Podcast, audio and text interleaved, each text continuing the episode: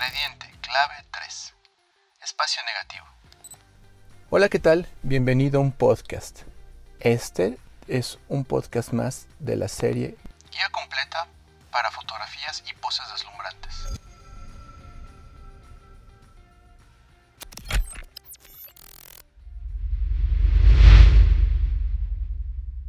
De abuelo joyero y padre relojero, Marcos Samaniego creció entre tic-tacs de máquinas de tiempo, jugando a vender publicidad del negocio familiar.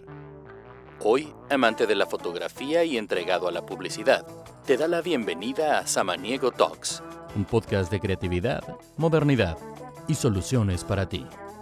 Comenzamos. Tanto en el arte como en la fotografía, el espacio negativo es el área alrededor del sujeto, objeto o modelo de una imagen.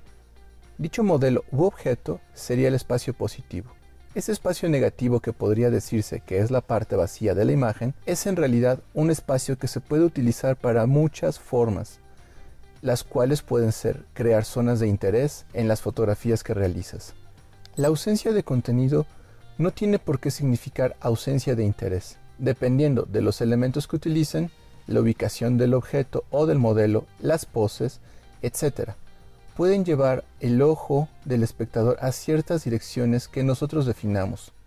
Trabajar bien con este espacio de manera consciente nos lleva a crear imágenes más dimensionales y más dinámicas.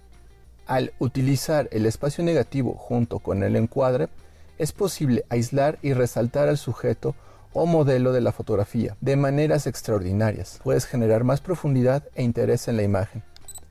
Debemos tener cuidado cuando los espacios negativos dejan en segundo plano al sujeto de la imagen. Puede ser muy interesante, pero también puede causar cierto agobio al observador, o bien distraerlo o perder el sentido de la imagen. Como ya hemos visto, adentrarte en el dominio del espacio negativo requiere práctica, probar una y otra vez estos encuadres y alineamientos distintos. Esto con la finalidad de tener superada esta clave de imagen. Lo importante aquí es que recuerdes que el espacio negativo tiene tanta relevancia y define el equilibrio y magnificencia de una fotografía igual o más que el mismo sujeto o modelo de la misma.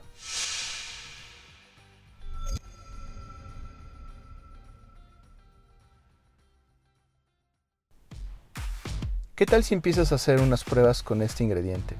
Dispara, dispara y dispara. Soy Marcos Samaniego y nos vemos en nuestra próxima entrega.